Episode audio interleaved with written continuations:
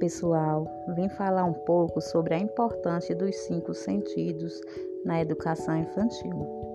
É através do olfato, paladar, visão, audição e o tato que as crianças desenvolvem suas atividades práticas e eles devem ser trabalhados desde os primeiros aninhos de idade. Pode ser proposto um momento culinário que desenvolve o sentido do paladar.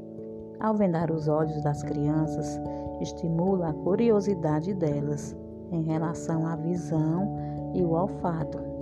É através da audição que escuta os sons. Já o tato, a criança se sente livre para tocar. Então, os sentidos nos permitem conhecer o mundo que está em nossa volta e no nosso dia a dia.